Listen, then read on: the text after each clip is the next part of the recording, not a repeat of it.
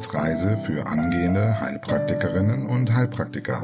Der Lernpodcast von und mit Tanja Leubel.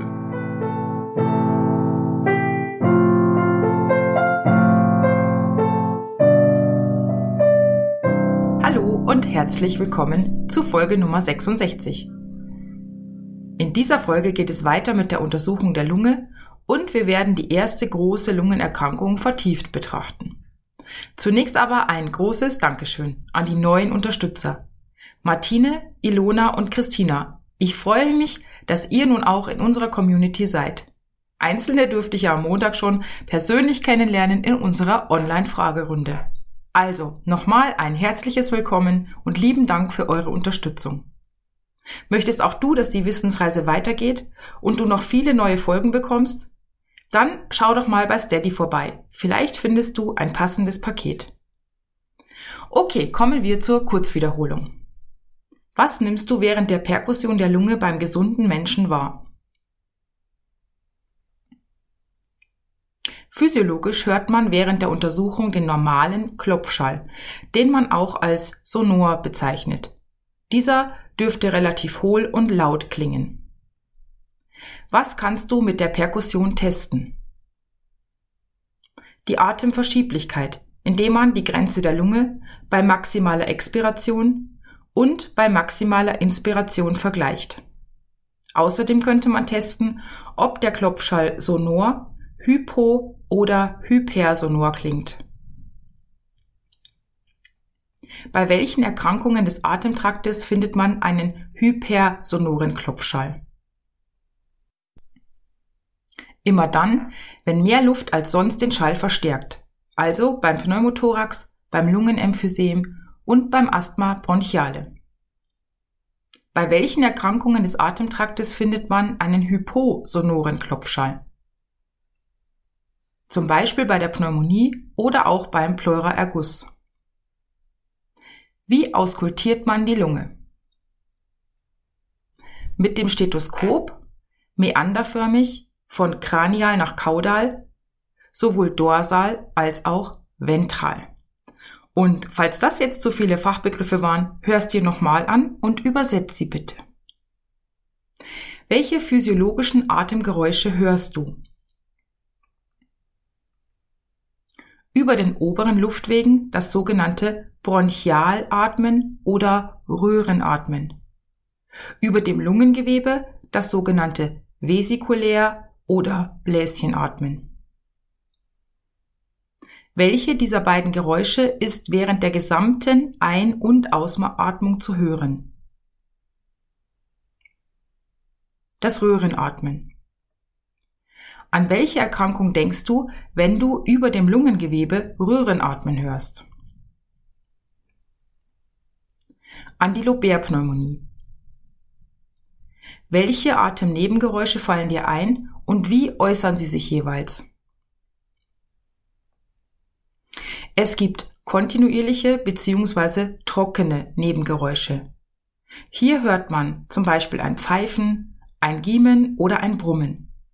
Je nachdem, wo die Verengung sitzt, kann es sich um einen inspiratorischen Stridor handeln, zum Beispiel bei einer Kehlkopfverengung, oder auch um einen expiratorischen Stridor, zum Beispiel bei Asthma bronchiale. Bei den diskontinuierlichen oder feuchten Nebengeräuschen handelt es sich je nach Erkrankung um feinblasige bis großblasige Rasselgeräusche. Von feinblasig spricht man bei der Pneumonie, befindet sich jedoch mehr Flüssigkeit in den Alveolen, wie bei Bronchiektasen oder dem Lungenödem, werden die Rasselgeräusche gröber. Auf welche Erkrankung weist ein Geräusch ähnlich eines Klettverschlusses hin? Auf Lungenfibrose. Und was hörst du bei einer Pleuritis sicca? Das Pleurareiben bzw. Lederknarren. Um die Atemgeräusche zu vervollständigen, machen wir jetzt noch die letzten paar Dinge, die uns noch fehlen. Es gibt da zum Beispiel das sogenannte amphorische Atemgeräusch. Man könnte es über einer Höhle, zum Beispiel durch einen Abszess oder auch bei Tuberkulose hören. Und es klingt so, als ob man versucht, Musik mit einer Flasche zu machen. Kennst du das, wenn man auf den Flaschenhals pustet und versucht, einen Klang zu erzeugen? Das wäre das amphorische Atemgeräusch. Außerhalb der Nebengeräusche gibt es natürlich eine weitere pathologische Veränderung des Atemgeräusches. Es könnte abgeschwächt bis aufgehoben sein. Aufgehoben? Das denkst du dir jetzt wahrscheinlich gerade schon, das ist gar nicht gut. Wo sich die Luft nicht bewegt, kann auch kein Atemgeräusch entstehen. Das könnte zum Beispiel über einem Lungenemphysem der Fall sein oder bei Asthma bronchiale, wenn einfach nichts mehr an Luft rauskommt und so auch nichts mehr reingelangen kann. Im Extremfall spricht man von Silent Lung. Es herrscht also Totenstille über der Lunge. Abgeschwächt würdest du die Atemgeräusche dann hören, wenn sich die Lunge sozusagen von deinem Stethoskop wegbewegt. Wie kann das sein, fragst du dich? Überleg mal. Eigentlich liegt die Lunge der inneren Thoraxwand direkt an. Womit wird sie dort festgehalten? Genau, durch das parietale Pleurablatt. Wenn nun der Pleuraspalt vergrößert ist, würde so die Lunge weiter und weiter weggedrängt werden von der Oberfläche. Falls du fortgeschritten bist, wann ist dies der Fall? Wenn sich entweder mehr Flüssigkeit im Pleuraspalt befindet als sonst, das wäre dann welches Phänomen? Der Pleuraerguss, genau oder es befindet sich Luft im Pleuraspalt. Und das wäre dann der Pneumothorax. Gut, damit haben wir die Auskultation komplett durch. Ganz schön viel, worauf wir bei der Lungenauskultation achten können. Generell ist die Untersuchung der Lunge ein beliebtes Prüfungsthema, also prägt ihr die einzelnen IPAF-Stationen gut ein. Damit sind wir beim letzten Punkt der Lungenuntersuchung angekommen, dem F, nämlich den Funktionsprüfungen. Ein paar Mal hingespingst haben wir schon bei der Folge mit den Atemgrößen. Heute also nochmal kurz zusammengefasst.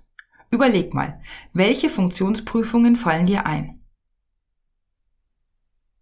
Zwei Geräte solltest du hier kennen, die immer mal wieder in den schriftlichen Prüfungen vorkommen. Zum einen das Peak Flow Meter. Viele Asthmatiker haben so ein Gerät zur Verlaufskontrolle zu Hause. Man pustet so kräftig wie möglich in das Plastikrohr des Geräts und schafft es damit, den Zeiger des Geräts auf eine bestimmte Höhe zu pusten. Und so kann man dann an der Skala einen Wert ablesen, der einem sagt, wie viel Luft man mit größter Kraft in Sekundenschnelle ausatmen kann. Der Fachbegriff dafür lautet expiratorischer Spitzenfluss oder forciertes expiratorisches Volumen auf eine Sekunde bezogen und deshalb dann abgekürzt F forciertes, E expiratorisches, V Volumen, also FIV und die 1 für die eine Sekunde dahinter. Dieser Zusammenhang war in einer schriftlichen Prüfung wichtig, die noch nicht so alt ist. Ich glaube, es war die Oktoberprüfung 2021. Das andere Gerät ist das Spirometer. Das hat dann meistens der Lungenfacharzt und mit diesem kann man die Atemvolumina testen, testen oder messen. Na, möchtest du kurz wiederholen? Das Gerät kann das Atemzugvolumen, das expiratorische und inspiratorische Reservevolumen und die Vitalkapazität messen. Und manche Geräte, je nach Ausführung, messen dann zusätzlich auch noch die Atemgase. Gut, das sind die Funktionstests. Schauen wir uns noch kurz die apparativen Diagnosemöglichkeiten bei der Lunge an. Du kannst gerne mal an die apparativen Verfahren beim Herz denken oder, falls du fortgeschritten bist, natürlich auch an die der anderen Organe. Dann kommen dir die Verfahren hier wahrscheinlich sehr bekannt vor. Zum einen gibt es auch hier eine Spiegelung, zum Beispiel die Spiegelung der Bronchien, die heißt dann Bronchoskopie. Mit einem Bronchoskop kann das Bronchialsystem bis zu einem gewissen Grad angeschaut werden oder bei Bedarf auch Proben oder Fremdkörper entnommen werden. Bei der Lunge ist zur Diagnose häufig ein Röntgenbild nötig. Hier sieht man Verdichtungen des Lungengewebes und kann so zum Beispiel eine Herdpneumonie entdecken. Reichen die zweidimensionalen Röntgenbilder nicht aus, dann wird häufig ein CT, eine sogenannte Computertomographie gemacht. Da hat man dann mehrere Schichten und es ergibt, naja, sowas wie ein dreidimensionales Bild. Will man darüber hinaus das Lumen der Bronchien abbilden, dann würde man ein Kontrastmittel verwenden und auffolgend röntgen. Auch diese Untersuchung kennst du schon, nämlich vom Herzen. Weißt du noch, wie sie da heißt? Genau, Graphie am Ende. Nur ist es hier nicht die Koronarangiographie, sondern die Bronchiographie. Und jetzt darfst du mal ganz tief Luft holen. Wir haben nämlich die Untersuchung der Lunge geschafft. Und wenn ich auf die Uhr gucke, dann können wir noch ein bisschen in die Pathologie spicken. Womit beginnen wir? Mal überlegen. Kannst du zusammenfassen, was aus der Patho wir schon hatten? Das waren Epistaxis, Rhinitis, Laryngitis mit der Differentialdiagnose zwischen Pseudogrupp, Epiglottitis und Kehlkopfdiphtherie, Tracheitis und Schlafapnoe. Doch schon eine ganze Menge. Aber glaub mir, da kommt auch noch eine ganze Menge. Eigentlich könnte man jetzt gut mit der Bronchitis starten, wenn man mal so die Reihenfolge nach oben, von oben nach unten schaut. Aber Bronchitis, würde ich sagen, braucht auf jeden Fall Raum einer ganzen Folge. Deshalb starten wir heute mit dem Pneumothorax. Denn den haben wir vorhin ja auch schon mal erwähnt und er ist ein sehr beliebtes Prüfungsthema auch in der mündlichen Prüfung. Und für diejenigen, die kurz vor der Prüfung sind, ist das ja nicht mehr so weit weg. Falls du fortgeschritten bist, drück mal auf Pause, schnapp dir deine Erkrankungsstruktur und spul ab, was dir schon alles einfällt. Pneumothorax Definition. Beim Pneumothorax gelangt Luft aus der Lunge oder auch aus der Außenwelt in den Pleuraspalt, wodurch die Adhäsionskräfte der Pleura aufgehoben werden. Wenn wir über die Ursachen nachdenken, können wir gleich die verschiedenen Formen des Pneumothorax nennen. Wir unterscheiden den traumatischen Pneumothorax und den spontanen Pneumothorax. Und es gibt die Sonderform, den Spannungspneumothorax oder auch Ventilpneumothorax. Ich merke mir das immer als ein Wort, weil ich weiß, dass viele Probleme haben zwischen Spannung und spontan so ganz spontan zu unterscheiden. Deshalb setz mal den Spannungspneumothorax in deinem Kopf gleich mit Ventilpneumothorax und dann fällt es dir viel leichter. Also schauen wir kurz nochmal im Einzelnen drauf. Der traumatische Pneumothorax. Wie der Name schon sagt, entsteht der traumatische Pneumothorax durch ein Trauma, also eine Verletzung. Diese kann von innen oder von außen sein. Von außen kann das Lungenfeld zum Beispiel von einer gebrochenen Rippe oder auch einem Messer verletzt werden. Und da es eine Verbindung zur Außenluft gibt, spricht man dann auch von einem offenen Pneumothorax.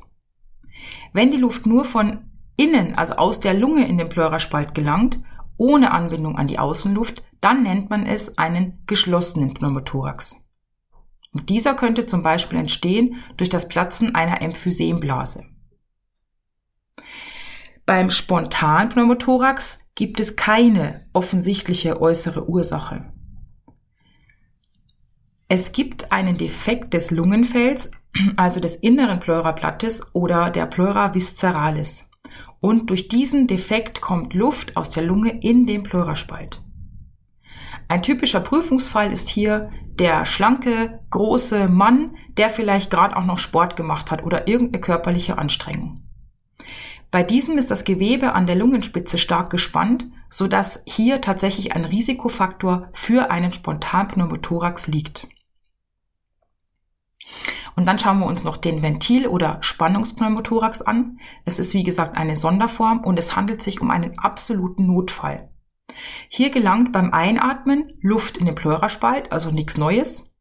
Aber beim Ausatmen legt sich das gegenüberliegende Blatt über die Öffnung, macht es also zu, sodass die Luft, die in die Pleura reingekommen ist, überhaupt nicht mehr rauskommt. Das bedeutet, mit jedem Atemzug nimmt die Luft im Pleuraspalt zu und so auch der Umfang des Brustkorbs. Damit können wir gleich mal den Pathomechanismus erklären. Denn warum ist es überhaupt tragisch, wenn Luft in den Pleuraspalt gelangt? Ja, wenn du vorhin aufgepasst hast, dann weißt du es. Die Adhäsionskraft der Pleura geht verloren. Das bedeutet, der Unterdruck, der sonst die Lunge bei der Bewegung des Thorax mit sich zieht und offen hält, ist weg. Du erinnerst dich bestimmt noch an die Ausführungen beim Thema paradoxe Atmung. Somit fällt die Lunge dann in sich zusammen bis hin zu Faustgröße. Welche Symptome können wir beim Pneumothorax erwarten? Es gibt einen plötzlich einsetzenden, stechenden, starken, atemabhängigen Schmerz auf der betroffenen Seite. Der Patient könnte husten, er atmet erschwert und schneller und außerdem ist sein Puls erhöht. Jetzt kannst du mal die Fachbegriffe üben. Dyspnoe, Tachypnoe und Tachykardie.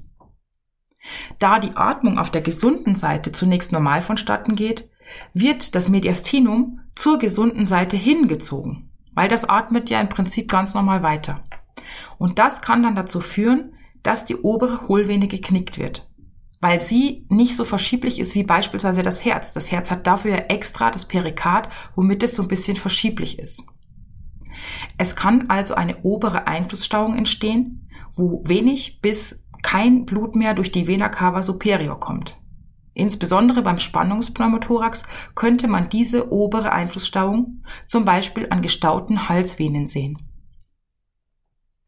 Wenn es sich um einen Spannungspneumothorax handelt, ist der Patient zusätzlich unruhig, ängstlich und vielleicht auch panisch. Es kommt druckbedingt zur Behinderung der Herztätigkeit bis hin zur Schocksymptomatik.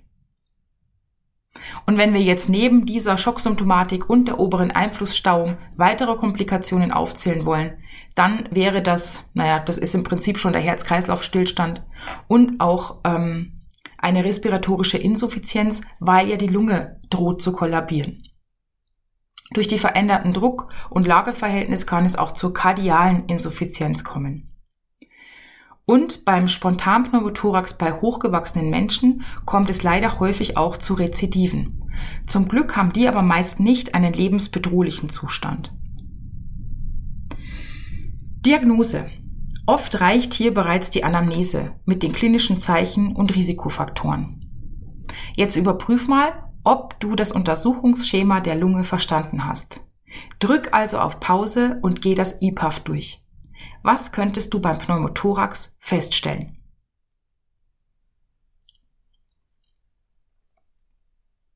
Bei der Inspektion ein Nachschleppen der erkrankten Seite.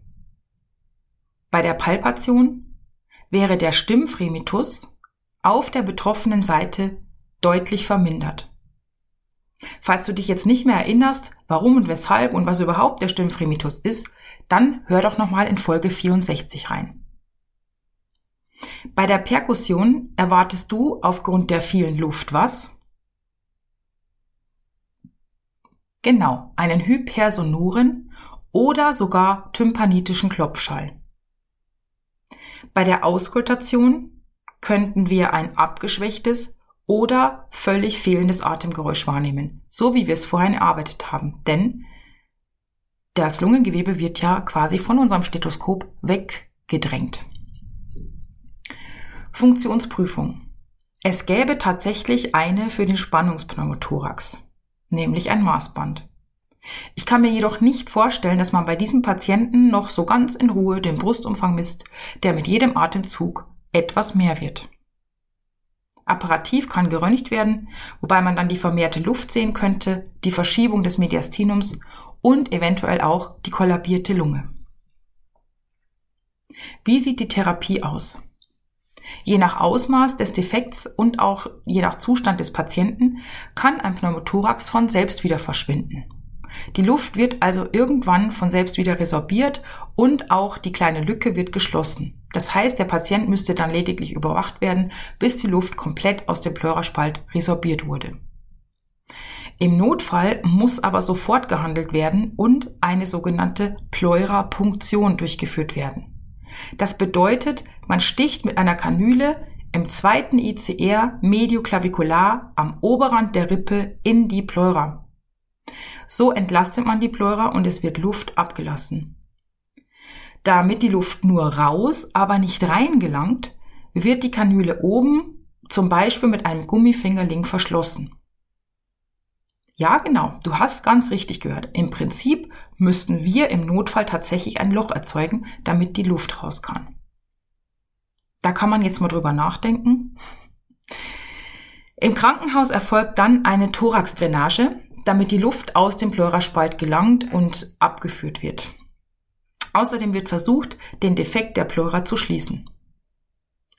Ja, das war der Pneumothorax. Wie gesagt, ein beliebtes Prüfungsthema, vor allem der junge, hochgewachsene Mann. Das ist immer so ein Hinweis darauf, dass wir einen spontanen Pneumothorax haben.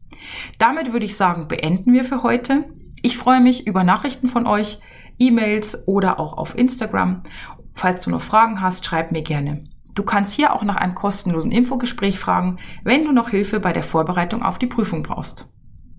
Und wenn du mich und die Wissensreise unterstützen möchtest, dann folge mir auf YouTube und Instagram, denn je mehr Leute den Podcast kennen, desto mehr Menschen können wir helfen, die komplizierten Sachverhalte etwas einfacher zu erlernen.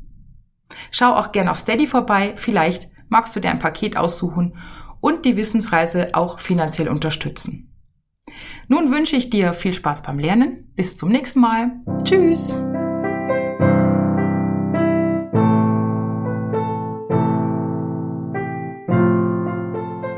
Das war eine Etappe auf der Wissensreise für angehende Heilpraktikerinnen und Heilpraktiker.